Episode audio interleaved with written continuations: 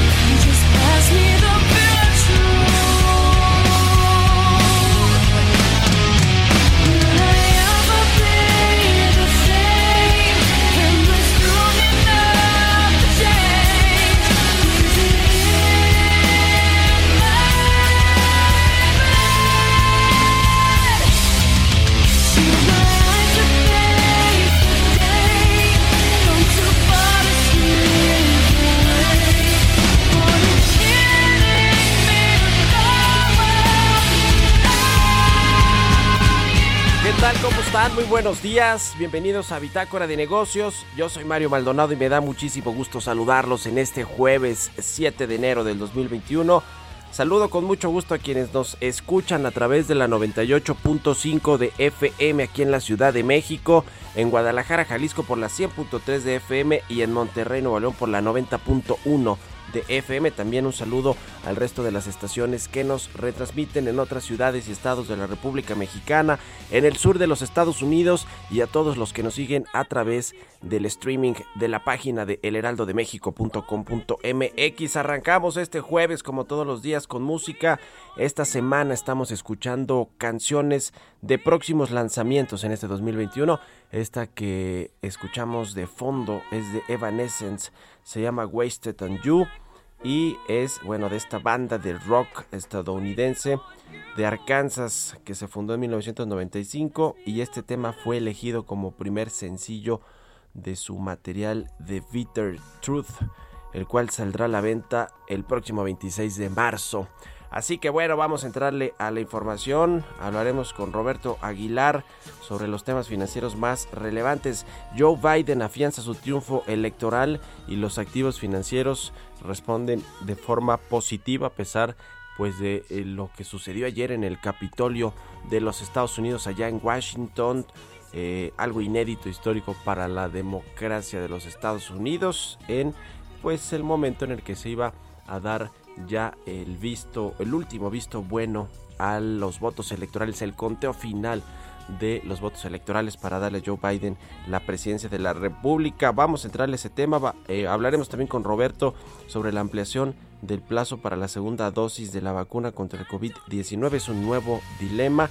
¿Y cuánto tiempo protegerá la vacuna moderna que dice que será por dos años? Vamos a hablar de eso. También platicaremos con Gerardo Flores, economista especializado en el análisis de políticas públicas.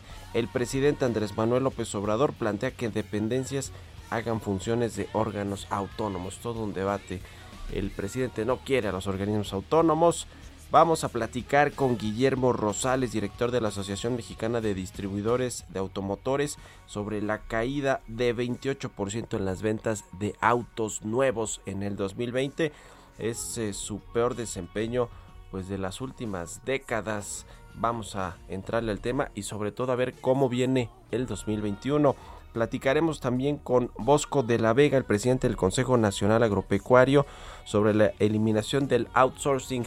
El presidente dijo ayer que va en serio y que este eh, preacuerdo que hicieron con los empresarios, que prácticamente no se respetó y que él está firme en la decisión de que se elimine por completo esta figura eh, de subcontratación laboral. Bueno, Vamos a hablar de todos estos temas y muchos otros, así que quédense con nosotros, acompáñenos aquí en Bitácora de Negocios en este jueves. Los dejo ahora con el resumen de las noticias más importantes para iniciar este día con Jesús Espinosa.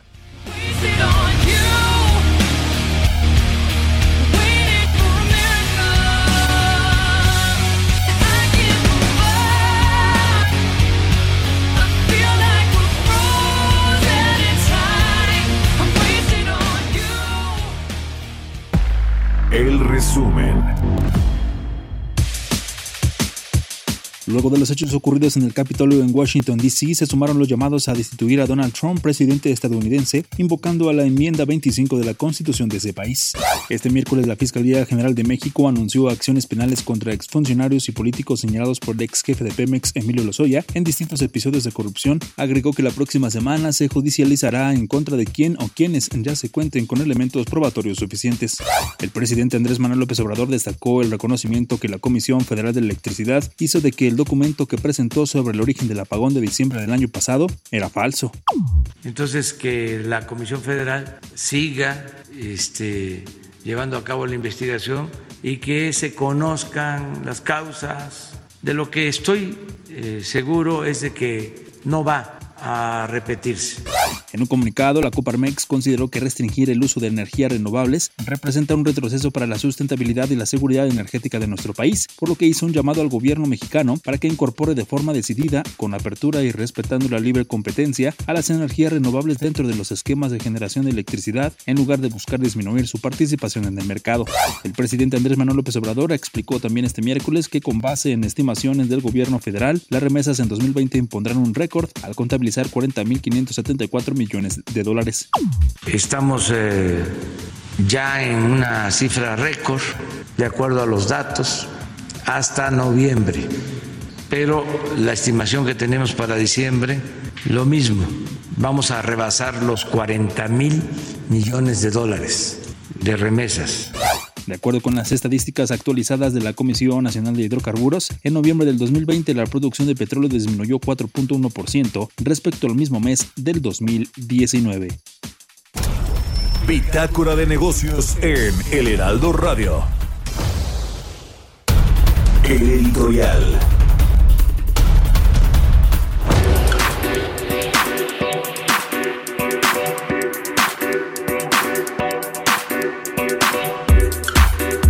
Vaya eh, desastre que generó ayer en los Estados Unidos y en el mundo este, eh, pues este ataque que hicieron eh, simpatizantes del presidente Donald Trump en el Capitolio de los Estados Unidos allá en Washington para evitar o intentar evitar la certificación de la victoria de Joe Biden y de Kamala Harris en las elecciones presidenciales del 3 de noviembre se tuvo que suspender la sesión durante tres horas. Eh, entraron al Capitolio decenas de manifestantes eh, violentos, simpatizantes de Donald Trump, quienes habían sido asusados por Donald Trump apenas unas horas antes, eh, exigiendo este conteo nuevo de los votos electorales, acusando fraudes electorales. Todo esto que bueno, pues es la democracia, una de las democracias más sólidas, las de Estados Unidos, que en teoría pues no debería de suceder esto, este era un mero trámite del Congreso, verificar y certificar la victoria del nuevo presidente de los Estados Unidos y bueno, pues sucedió lo que no sucedía en hace muchos años o prácticamente en la historia de los Estados Unidos, la historia reciente, quizá desde las guerras civiles, la guerra civil de los Estados Unidos. Y bueno, ¿Qué nos deja de reflexión esto? Además de que, bueno, pues nos damos cuenta que las democracias que se creen muy eh, sólidas, pues no lo están en realidad, pero la enseñanza o la reflexión que podemos obtener de esto y, y trasladándolo al contexto mexicano, pues es el daño que le puede hacer un presidente con sus palabras, con sus mensajes, con sus tweets, con sus burlas, con el acoso a, la prensa, a los medios de comunicación. ¿Le suena algo parecido a lo que sucede aquí en México con el presidente Andrés Manuel López Obrador? Pues sí, cualquier coincidencia, pues no es mera coincidencia. Se trata de presidentes eh, radicales, de presidentes que llevan al extremo sus políticas, sus discursos, sus mensajes, muchas veces mensajes de odio, aunque ellos aseguren que pues no, no es así, mensajes de división, de polarización social, eso es lo que estamos viendo aquí en México también con el presidente Andrés Manuel López Obrador, que un día y otro también en sus conferencias matutinas, pues carga en contra de prácticamente todos a los que él considera sus opositores sus enemigos, dice que no tiene enemigos, pero tiene muchísimos opositores en todos los sectores, según el propio presidente, y el presidente mexicano, Andrés Manuel Obrador, sí ha contribuido a que haya una mayor polarización social, si de por sí ya la había antes de que llegara él a la presidencia de México, pues ya eh, había una polarización social, él se ha encargado de aumentarla y bueno, pues ya vemos los resultados de lo que esto puede eh, significar en eh, las democracias de los países occidentales. Es el caso pues de México. Ojalá que como hoy escribe mi compañero y amigo Salvador García Soto en su columna del Universal, que esto que sucedió en Washington, que sucedió en Washington este 2021, no se repita en México en 2024. Todavía estamos lejos, pero ojalá que no, porque el presidente López Obrador es muy parecido al presidente Donald Trump. Son radicales y populistas de izquierda, el presidente observador, en teoría, y el eh, presidente Donald Trump populista de derecha. Y además de todo, se acuerda que Andrés Manuel Observador se hizo muy amigo de Donald Trump, lo defendió a capa y espada también, casi como a Hugo López Gatel, le dice que era su amigo, que ha tratado muy bien a México y además de todo, pues no le eh, reconoció el triunfo a Joe Biden hasta apenas hace unos días. Así las cosas así las cosas de complicadas en Estados Unidos. Ojalá que no nos estemos mirando en ese espejo en los próximos años. No queremos algo así en México. ¿Usted qué opina? Escríbame a mi cuenta de Twitter, arroba Mario Mal y a la cuenta arroba Heraldo de México. Son las 6 con 13 minutos. Economía y mercados. Roberto Aguilar ya está como todos los días tempranito aquí al pie del cañón para hablarnos de los temas financieros más relevantes. ¿Cómo estás mi querido Robert? Muy buenos días. ¿Qué tal Mario? Muy buenos días, me da mucho gusto saludarte a ti y a todos nuestros amigos. Pues fíjate que hoy amanecemos ya con el dato anual de la inflación.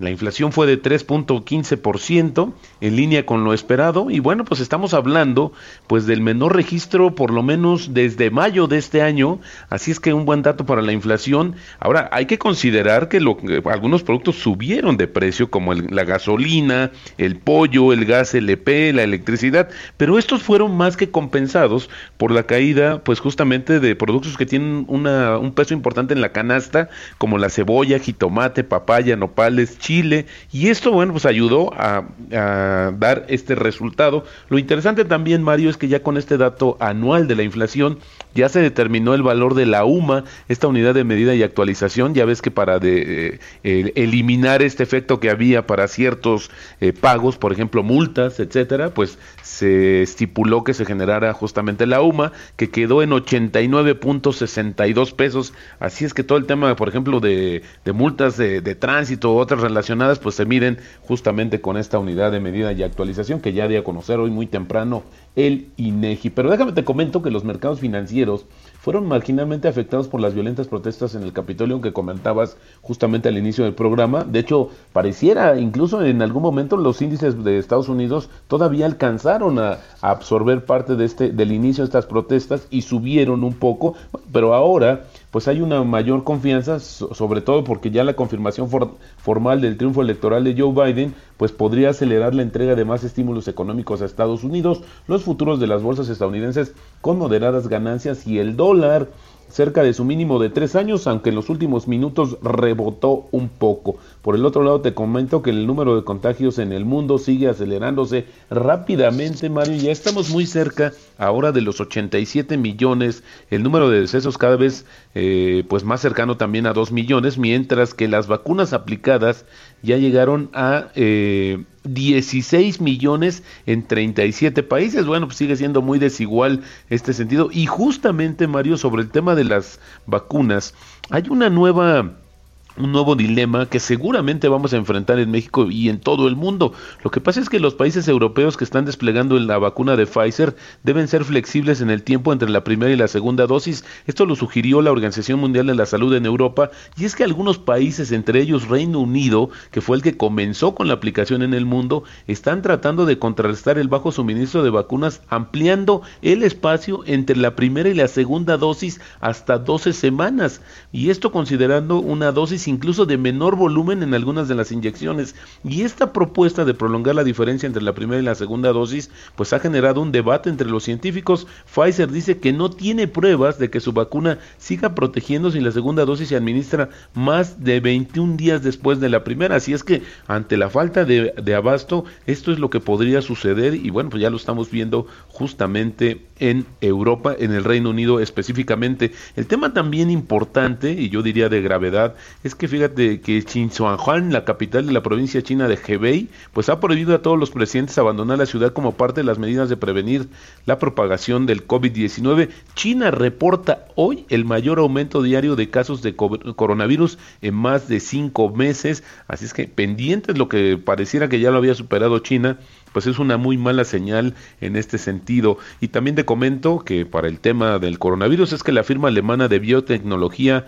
CureVac acordó una alianza con Bayer para que le ayude a buscar la aprobación regulatoria de su vacuna experimental y distribuir dosis. Esta compañía ya había dicho que estaba buscando un socio más grande y comenzó el mes pasado un ensayo clínico en etapa tardía de su vacuna que apuesta a la misma tecnología de otras compañías como Moderna y que justamente pues hay que esta esta empresa alemana pues está respaldada por la Fundación Gates y también por GlaxoSmithKline eh, y bueno, y el propio gobierno alemán ya había dicho que puede producir hasta 300 millones de dosis de la vacuna este año y 600 millones en 2022. Claro, necesita que se la aprueben y necesita terminar primero los estudios y luego que se la aprueben. Y justamente Moderna, fíjate que estima entregar entre 600 y mil millones de dosis de su vacuna este año. Esto lo dijo hoy, hace unos momentos, el director ejecutivo de la compañía, que también dice que no estaba claro cuánto tiempo van a durar los anticuerpos generados por las vacunas, pero por lo menos él estima que un par de años. Esto también es una situación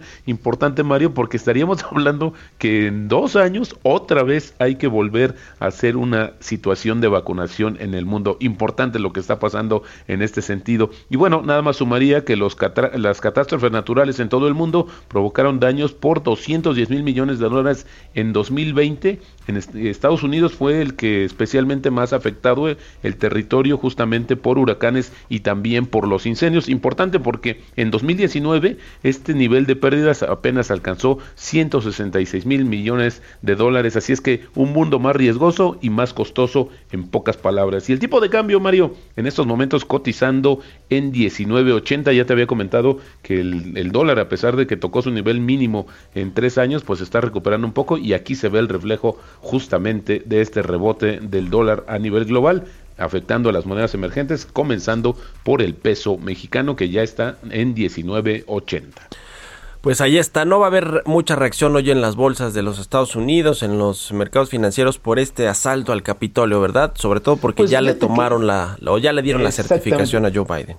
La parte más álgida de esta situación, la más peligrosa, porque pues hubo cuatro decesos, más de 50 detenidos, esto se absorbió en buena medida ayer o se alcanzó a absorber una parte en los mercados y hoy están mucho más optimistas por el ya la confirmación. Ahora sí, no hay quien detenga a Joe Biden para que inicie su administración en unos cuantos días, Mario. Así es que bueno, pues esto solamente que haya otra situación ajena y bueno, por el propio Donald Trump pues, ha pedido también mesura a sus seguidores. Ya veremos a ver qué sucede, pero por lo pronto los mercados de esta manera reaccionando a esta situación en Estados Unidos. Pues sí, ya veremos qué sucede con Donald Trump, sobre todo cuando deje el gobierno todas las investigaciones que le van a caer como en cascada. Gracias, Robert. ¿Se, vendrá a México? Será interesante. Bueno, pues sí, seguro el presidente le ofrece el asilo político, sin dudarlo, ¿eh? Gracias, Robert. Mario, muy buenos días. Roberto Aguilar, síganlo en Twitter. Roberto AH, vamos a otra cosa. Políticas públicas y macroeconómicas. Como todos los miércoles ya está con nosotros Gerardo Flores, economista especializado en temas de análisis de políticas públicas, columnista y experto en telecomunicaciones. También, ¿cómo estás mi querido Gerardo? Muy buenos días, qué gusto saludarte, feliz inicio de este 2021. Feliz, feliz 2021 para ti, todo tu equipo, mi querido Mario. Pues a ver, este asunto de los organismos autónomos que el presidente López Obrador desde el inicio del gobierno y desde antes pues nunca le han gustado y ahora plantea que las dependencias de su gobierno federales pues hagan las funciones de estos órganos autónomos. Sí, mira, pues es muy es muy preocupante, digo, lo hemos visto como bien dices desde que inició su administración eh, abordar este tema. Eh, lamentablemente es una idea que sigue ahí, que no ha podido, eh, digamos, superar o no ha podido documentarse mejor, no ha podido ser informado de mejor manera por su equipo de cuál es eh, realmente el papel y el alcance de los órganos autónomos eh, y cómo se insertan en, digamos, en la concepción moderna de gobierno pues a nivel internacional, ¿no? La mayoría de los países han evolucionado sus gobiernos eh, del concepto que se tenía en los años 70, que parece ser que es la, como la referencia que tiene el presidente López Obrador, eh, respecto, eh, han ido evolucionando, digamos, desde aquella época a, pues, a los años recientes, con una idea de, de construir un andamiaje gubernamental o de un sector público que, entre otras cosas, brinde certeza a todos los agentes económicos, a la población en general, ¿no? Y este es el caso de los órganos autónomos que se han creado en nuestro país, como son el Instituto Federal de Telecomunicaciones, la Comisión Federal de Competencia Económica, eh, el INAI, vamos, este, el INE, eh, en fin, ah, eh, e INEGI también, por ejemplo, ¿no? Es importante que tengas un órgano que sea autónomo del gobierno para, por ejemplo, en este caso el INEGI, para que lleve a cabo la, la tarea de recabar y publicar estadísticas porque si no nos pasa, por ejemplo, como en su momento en Argentina, cuando al gobierno dejaron de gustarle las estadísticas que, que publicaba el, organismo encargado de esto, y pues simplemente, simplemente lo que hizo el gobierno dijo, bueno, no me gustan, ¿saben qué? Se dejan de publicar. Eso fue el gobierno de, Cristina Kirchner, ¿no?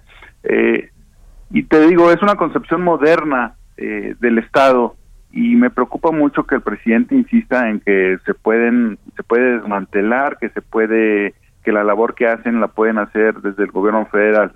Eh, y él dice, entre otras cosas, su motivación es que pues aún le faltan recursos para que se pueda gastar de, de mejor manera, por ejemplo, en los, en los programas de apoyo. Sin embargo, yo te diría, por ejemplo, ¿para qué quiere desmantelar los órganos autónomos o reducirle su gasto? Si, por ejemplo, la Secretaría de Salud eh, en 2020, por lo menos en lo que reporta haciendo hasta noviembre, pues trae un subejercicio del 10%. eh, entonces, ni siquiera saben gastar bien lo que les aprueba el Congreso y le están echando ojo a, a otros, a los órganos autónomos, ¿no? eh, y también lo estamos viendo en el caso del apagón, donde eh, la CFE, por ejemplo, pues, se convirtió ya en autoridad y está actuando y pasando por encima de los que se deberían eh, o deben ser los órganos autónomos, que quienes son los que deberían haber investigado y eh, publicado conclusiones de qué fue lo que pasó pero no, aquí la autoridad, eh, desde la concepción del gobierno, está haciendo la, la CFE y tú no puedes ser gobierno, empresa eh, y regulador al mismo tiempo, ¿no? Por pues ejemplo. Pues sí, ahí está el, el, asunto. No le gustan al presidente del Obrador porque, entre otras cosas, lo que hacen pues es regular, es vigilar, transparentar cosas y parece que al presidente eso no le gusta. Prefiere que todo lo mantenga él en su poder, dentro de su control y pues que así no se salgan las cosas ahora sí que de, de control en su gobierno. En fin, lo estaremos eh, viendo y platicando aquí si nos permites. Muchas gracias como siempre, querido Gerardo, y muy buenos días. Muy buenos días, feliz año nuevamente. Igualmente, sigan a Gerardo en Twitter, Gerardo Flores R. Vámonos a la pausa, ya volvemos. Continuamos en un momento con la información más relevante del mundo financiero en Bitácora de Negocios con Mario Maldonado. Regresamos. Heraldo Radio, la HCL se comparte, se ve y ahora también se escucha. Heraldo Radio. La HCL se comparte, se ve y ahora también se escucha. Estamos de vuelta en Bitácora de Negocios con Mario Maldonado. Entrevista.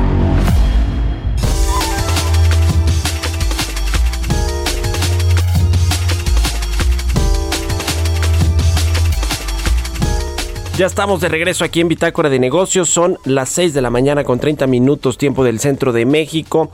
Y vamos a platicar, le decía, con Guillermo Rosales, el director de la Asociación Mexicana de Distribuidores de Automotores, a quien me da mucho gusto saludar en la línea telefónica. Guillermo, ¿cómo estás? Muy buenos días y feliz año.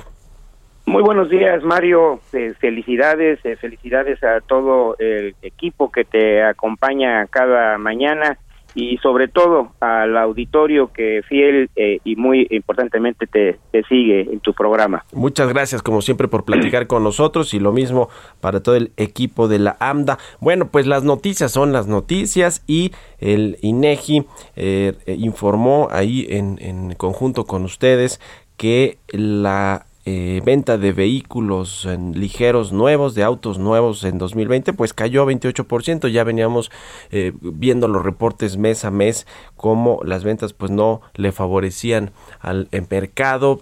Eh, por varias razones que ahorita nos vamos nos vas a platicar, pero bueno, pues tuvo mucho que ver también la crisis económica que derivó del COVID-19. Estos datos, 949.353 vehículos se colocaron en el mercado, una caída de 28% en comparación con el 2019. No se veía esta baja en eh, anual desde 1995, eh, Guillermo.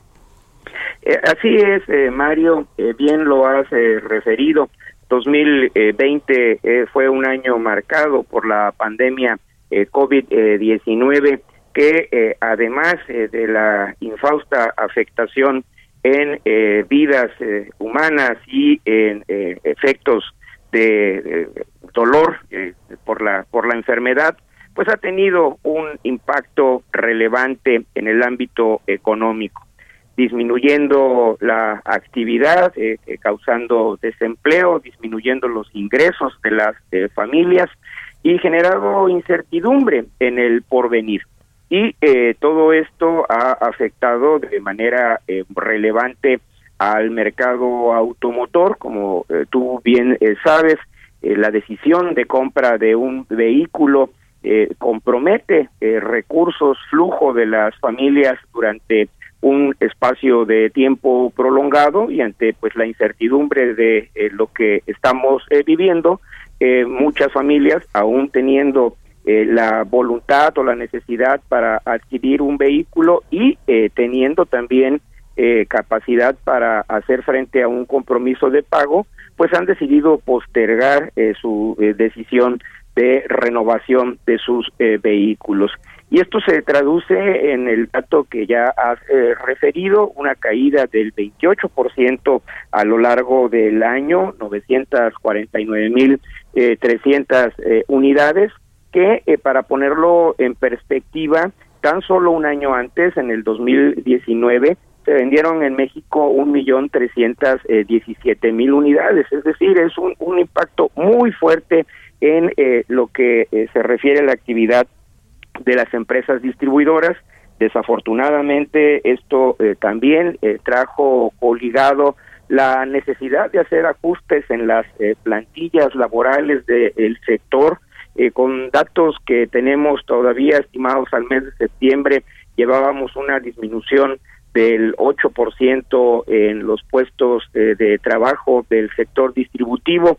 Seguramente ya con los datos que estarán disponibles en breve para eh, todo el año, esto podrá haber aumentado ligeramente.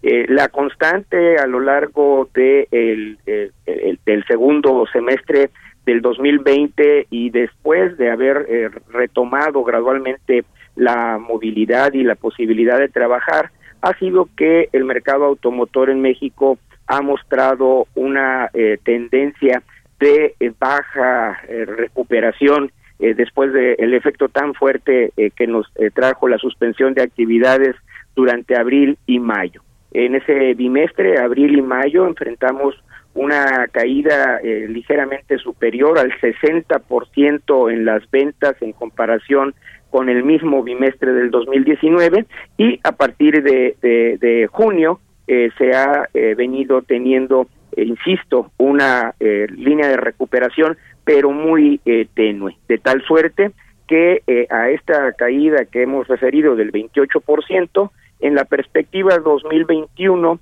consideramos que el mercado mexicano podrá rondar la venta de un millón sesenta y cinco mil vehículos nuevos, con esto esperando un crecimiento cercano al 13%, insuficiente para amortiguar el efecto negativo del 2020, de tal suerte que conforme a nuestra perspectiva, eh, consideramos que sería hasta el 2024 cuando eh, estaríamos alcanzando niveles de venta de vehículos eh, nuevos similares a 2019, hablando de una línea superior a un millón trescientas mil unidades, muy lejos del año récord 2016, cuando logramos la comercialización de un millón seiscientas siete mil unidades, Mario.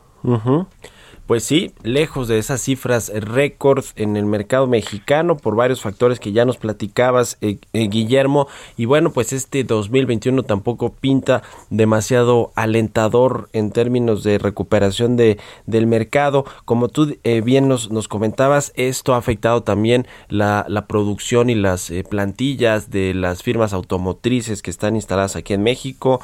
Eh, ¿qué, va a suceder en esa materia, en materia de inversión, de atracción de inversiones? Hay toda una eh, cadena y clústeres automotrices bien identificados y localizados aquí en México de eh, pues fabricación y mucho para el mercado de exportación ciertamente, pero bueno, están aquí todas las autoparteras, todas las automotrices, prácticamente las más importantes del mundo. ¿Qué va a suceder? ¿Qué crees que viene en esos, en esos términos de inversiones, de atracción de inversión para el sector y también pues de la generación de, empleos y de nuevas fuentes de trabajo porque es un sector este manufacturero y en particular la automotriz pues de los más eh, intensivos en capital de trabajo? Eh, Mario, la fase más eh, débil de toda la cadena del sector automotor es lo que estamos comentando, el mercado interno. Eh, afortunadamente, en lo que eh, refiere la producción de autopartes y el ensamble de vehículos, eh, tanto ligeros como pesados, pues más del 80% de la producción nacional está destinada a la exportación y de ese de, ese número que se exporta la mayor proporción se dirige a Norteamérica, a Estados Unidos y Canadá. Eh, en los últimos eh, meses eh, se ha venido incrementando la demanda de vehículos en, en, Norteamérica, en Estados Unidos y Canadá, favoreciendo con ello que se estén alcanzando ya muy pronto, mi estimación es de que este primer trimestre del 2021 podremos estar en niveles de producción similares a los pre-COVID-19 impulsados por los fuertes eh, estímulos eh, fiscales que se tienen en Estados Unidos, en el propio Canadá, y eh, que ha incrementado la demanda tanto de vehículos como de autopartes, de tal suerte que vislumbramos un 2021 que en términos de producción será benéfico, podremos remontar los efectos eh, negativos de la crisis del 2020. Eh, no, eh, no vislumbro que haya una posibilidad importante de atracción de nuevas inversiones en el ámbito del el ensamble de vehículos en función de que hay una capacidad instalada de producción en toda la región de Norteamérica superior a las previsiones de demanda pero donde sí tenemos eh, amplias eh, posibilidades de atraer inversión es en el rubro de la producción de autopartes. Eh, no dejamos de lado que el ajuste al TEMEC requiere de que haya una mayor inversión para producción en Norteamérica y cumplir con ello las reglas de origen del nuevo tratado comercial, por lo que tendremos que fortalecer ese, ese rubro y dar facilidades a la inversión en autopartes. En autopartes, claro, eso es eh, eh, algo eh, positivo que por lo menos en el sector sí está ocurriendo o se mantiene con buenas perspectivas. en, regresando al tema de las ventas de autos nuevos en México, Guillermo, lo hemos platicado aquí ya varias veces, una de los, de los drivers del, del consumidor para comprar un automóvil, pues es el crédito, el financiamiento que obtiene lo mismo de los bancos que de las propias financieras, de las armadoras y automotrices de México o que o que, funcionan y operan en México.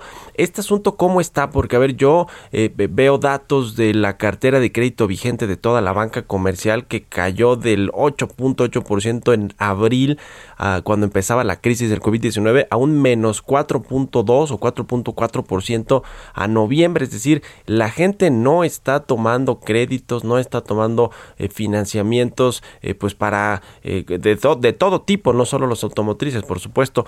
¿Cómo vamos a, cómo se va a reactivar este asunto de las ventas a través de los créditos y de la confianza de los consumidores, pues para eh, sacar un crédito automotriz?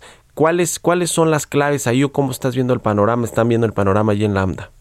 En efecto, hay una correlación eh, directa entre el financiamiento otorgado para la adquisición de vehículos y eh, la venta total. Casi el 62% de los vehículos comercializados en el país tiene detrás eh, una eh, autorización crediticia. En este caso, eh, lo que enfrentamos es una crisis de demanda por los factores que ya comentamos, tanto de disminución de ingresos como incremento de incertidumbre del consumidor. en contraste, desde el lado de la oferta, en esta crisis, a diferencia de lo que vivimos, por ejemplo, en el 95 o en el 2000, eh, nueve, no se ha eh, detenido la oferta y la competencia en el mercado, eh, tanto por parte de la banca como de las empresas especializadas en crédito automotriz. por el contrario, se mantienen plazos muy atractivos para la contratación de un crédito automotriz que van hasta los seis e incluso siete años para poderlo amortizar y con una eh, acompañamiento positivo que es producto de la política monetaria implementada por el Banco de México, que ha incidido en una eh, reducción constante eh, de las tasas de interés, haciendo más atractivo la contratación de un financiamiento para la adquisición de un vehículo. Creo que estos factores se servirán para apuntalar el comportamiento de la venta de vehículos 2021 en eh, la, la curva de recuperación que te he mencionado, el incremento que esperamos de cercano al 13% para este año respecto del cierre del 2020, que, eh, eh, insisto, también es insuficiente para remontar la crisis, pero bueno, nos lleva en esta tendencia de recuperación gradual. Pues ahí está, habrá que eh, eh, eh, ver con cuidado cómo se va moviendo la economía, cómo se comienza a recuperar una vez que pues también esta distribución de las vacunas contra COVID-19 pues surta efectos en buena parte de la población y se puedan reabrir muchas actividades y que esto sea un círculo virtuoso para la recuperación de todos los sectores económicos, en particular pues uno tan relevante para la economía nacional y para los empleos que se generan en el país, que es el sector automotriz. Lo estamos platicando, si no se permite, si te agradezco como siempre, Guillermo Rosales, director de la Asociación Mexicana de Distribuidores de Automotores, que nos hayas tomado la llamada y muy buenos días. Estimado Mario, el agradecido soy yo y siempre a tu disposición. Muy buen día y feliz año de nuevo. Igualmente para ti, para todos allá en la AMDA. Son las seis con cuatro minutos. Vamos a otra cosa. Historias empresariales.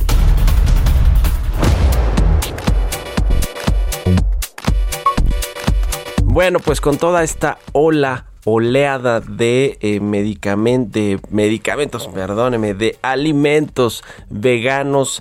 Eh, bueno, pues ya eh, con el, el, auge que han tenido estos productos, ya hay marcas que están buscando, planeando hacer ofertas públicas en las bolsas de valores. Es el caso de la marca de leche vegana Oatly, que está planeando hacer ya una IPO para este 2021 se prevé que puede recaudar hasta mil millones de dólares en la bolsa de valores. Vamos a escuchar esta pieza que preparó nuestra compañera Giovanna Torres.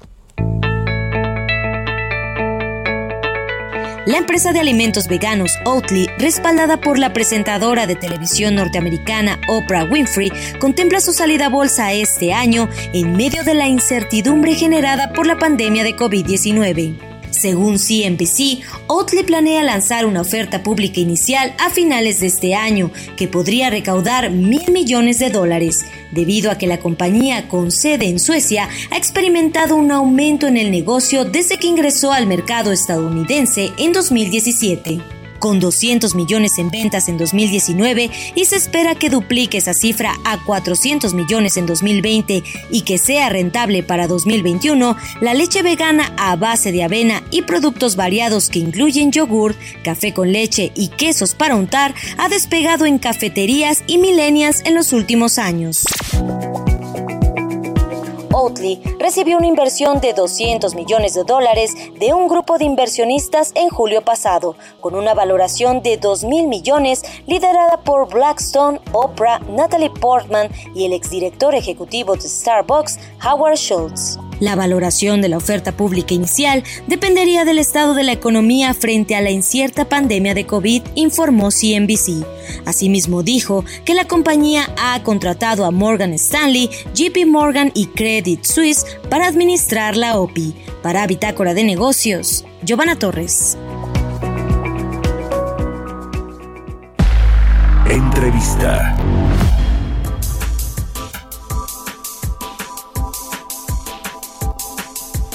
Bueno, pues ayer el presidente Andrés Manuel López Obrador mencionó en su conferencia matutina este asunto del outsourcing que se está eh, debatiendo, dirimiendo, negociando en el eh, Congreso Federal, en la Cámara de Diputados, pero el presidente dijo que él se mantiene firme en que este esquema de subcontratación laboral debe desaparecer, debe ser eliminado, a pesar de que, pues a finales del año pasado se hizo una especie de preacuerdo con los empresarios, con las cámaras empresariales, con el Consejo Coordinador Empresarial para eh, eh, que, bueno pues se llevara a buen puerto una regulación al outsourcing y, a, y lo mencionó ayer el presidente dice que a pesar que al parecer como que los empresarios no no quieren entender algo así ahorita le voy a leer la declaración especial específica que dijo el presidente López Obrador como que pues no de ese, ese acuerdo que se hicieron pues no se respetó. Yo me imagino que tiene que ver con la pérdida del empleo formal en diciembre,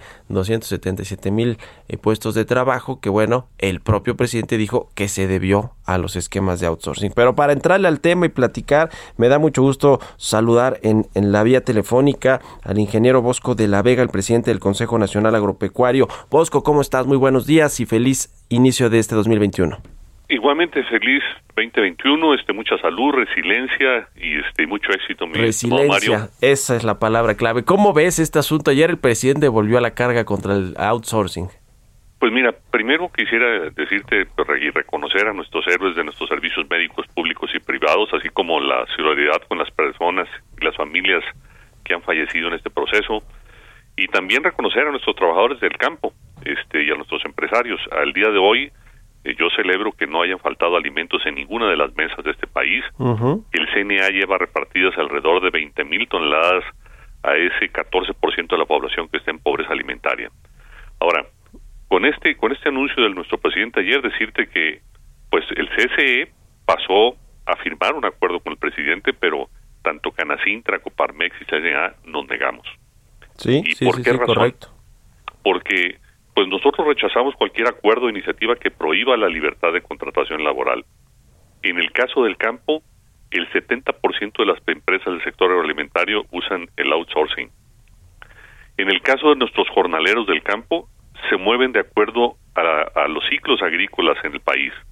Por ejemplo, un cultivo a campo abierto, en el caso, por ejemplo, de las hortalizas y frutas, las contrataciones son por cuatro meses en el año. Sí. Eh, y de ahí pues se van de la región de Sonora, luego pasan a la región centro y luego a la región sur de, de acuerdo al ciclo agrícola. Y en el caso de la agricultura protegida, los contratos están alrededor entre seis y ocho meses. Eh, ¿Qué generamos nosotros? El, el campo, el sector agroalimentario, genera 7.6 millones de empleos, donde 6.6 millones son en el, en el sector agropecuario y 980 mil son el sector agroindustrial. Pero de ese 100% de los empleos, el 43% son remunerados, el 36.5 son en, régimen de autoempleo, el 14.4 son unidades familiares y el 5.6 son autoempleados. En los tres países en el TEMEC se utiliza la subcontratación, que representa una fuente de creación de empleos, reduce la informalidad laboral y fortalece la productividad de las empresas. Y yo yo considero que pues esto es lo que fortalecería Norteamérica y nos consolidaría pues como la región este más activa del mundo pero para eso está el SAT, el Seguro Social, el Infonavit y, el, la Secretaría de Hacienda para vigilar este proceso. Decirte también que suprime y prohíbe y prohibir la subcontratación es una actividad lícita, no se debe prohibir. Nuestra nuestra secretaria del Trabajo, Luisa María Alcalde, habló que la subcontratación era como el colesterol. Había colesterol bueno y había colesterol malo. Y pues bueno, es, es un llamado al gobierno que ataque ese colesterol malo que estamos de acuerdo que todo se haga dentro de la ley, pero como te refería, para eso está el SAT, el Seguro Social, el Infonavit, Hacienda, la Secretaría del Trabajo. También lo que lamentamos es que limita la prestación de servicios especializados para ejecución de obras especializadas. tú bien sabes cómo se comporta el, también, aparte de la agricultura, el turismo, cómo se comporta el ciclo de venta de juguetes. O sea, se restarían muchas oportunidades de trabajo en la peor crisis del México moderno. Eh, también lo que establece esta, esta nueva ley, este nuevo proyecto, que para prestar servicios especializados se requiere que el contratista cuente con una autorización otorgada por la autoridad. Establece como regla que cuando se realice una sustitución patronal se transmitan los bienes a las empresas sustituidas. Eh, prohíbe que se presenten servicios con trabajadores que originalmente hubieran laborado para la empresa beneficiaria. Eh, también está el diferencial que traemos con el PTU, donde la iniciativa privada hablaba de dos meses, el gobierno hablaba de cuatro. Entonces, realmente, muy preocupados, Mario, porque en esta la peor crisis del México moderno de los últimos 90 años, están en riesgo casi 4.5 millones de empleos. Sí, sí, Y México, México está perdiendo competitividad. Y si se ataca la subcontratación, sumados a los costos de energía, que por ejemplo, en el campo, el diésel eh, representa el 300% de nuestros socios comerciales y la energía eléctrica el 250 estamos perdiendo certidumbre jurídica y normativa. El, el tema de la seguridad para nosotros es un tema que se está desbordando y traemos restricciones del presupuesto y de personal y en, el, en, en, Senacica también nos están quitando un 20%. Entonces, México, en la peor de las crisis, pues yo siento que esto es un desmantelamiento también de la competitividad de nuestro país y pues la verdad nuestro sector agroalimentario muy preocupado, Mario. Bien lo dice ese Bosco, no quisieron tres organismos incluidos en el Consejo Coordinador Empresarial, incluido el, Consejo Nacional Agropecuario que tú representas, eh, eh, sumarse a este acuerdo preliminar que se firmó y se presentó en Palacio Nacional el año pasado, a finales del año pasado, y el presidente ayer dijo que no reaccionaron los empresarios a esta iniciativa y que por y que por lo tanto prácticamente le va a decir a los legisladores que pase esta iniciativa de, de eh, cancelar el outsourcing casi casi como la mandó él. Pues yo, yo lo que lamento Mario es que en esta crisis y tú y yo no sé qué edad tengas tú pero yo tengo 61 años ya y, la, y, y la verdad este pues nos ha tocado vivir muchas crisis pero una manera de salir de ellas, y más en este caso, en que estamos en una verdadera emergencia, es estando en la misma mesa eh, gobiernos, sindicatos, academia, sector productivo. Y hoy no estamos ahí. Sí. Este, nos acaban de dar de regalo también de fin de año, eh, pues el tema del glifosato. Para que ustedes un tema, es un herbicida, que ese herbicida nos lo están prohibiendo en los próximos tres años, donde también no hay consenso. O sea, son decisiones que está tomando el gobierno sin conciliar con la iniciativa privada, eh, también tuvimos de la, presión de los maíces nativos, eh, traemos la presión del agua también, pero realmente el único sector que va a crecer en la economía eh, en, el, año 2020, al, con tasas alrededor del 2.8 o 3%, va a ser el sector agroalimentario. Sí. Y, y, este es otro golpe para el sector agroalimentario. Por eso el Consejo Nacional Agropecuario responsablemente no quiso firmar ese acuerdo. Sí, claro. Y también, oye, y también nos va a quedar la opción de recurrir al Poder Judicial y ampararnos contra estas medidas, como lo vamos a hacer, como en el caso del glifosato, como lo vamos a seguir haciendo cuando nuestro gobierno no concilie con la iniciativa privada. Somos los que generamos los impuestos con los cuales el gobierno pues, hace su mayor de los trabajos. se nos acaba el tiempo. Te agradezco mucho y le damos seguimiento a esto que nos estás platicando. Te agradezco mucho la entrevista, Bosco de la Vega, presidente del Consejo Nacional Agropecuario. Buenos días. A tus órdenes, Mario. Mucha salud y gracias. Y gracias a todos ustedes. Se quedan aquí con Sergio Lupita. Nos escuchamos mañana. Esto fue Bitácora de Negocios con Mario Maldonado, donde la H suena y ahora también se escucha una estación de Heraldo Media Group. Mom deserves the best, and there's no better place to shop for Mother's Day than Whole Foods Market. They're your destination for unbeatable savings, from premium gifts to show-stopping flowers and irresistible desserts. Start by saving 33% with Prime on all body care and candles. Then get a 15-stem bunch of tulips for just $9.99 each with Prime. Round out Mom's menu with festive rosé, irresistible berry chantilly cake, and more special treats. Come celebrate Mother's Day at Whole Foods Market.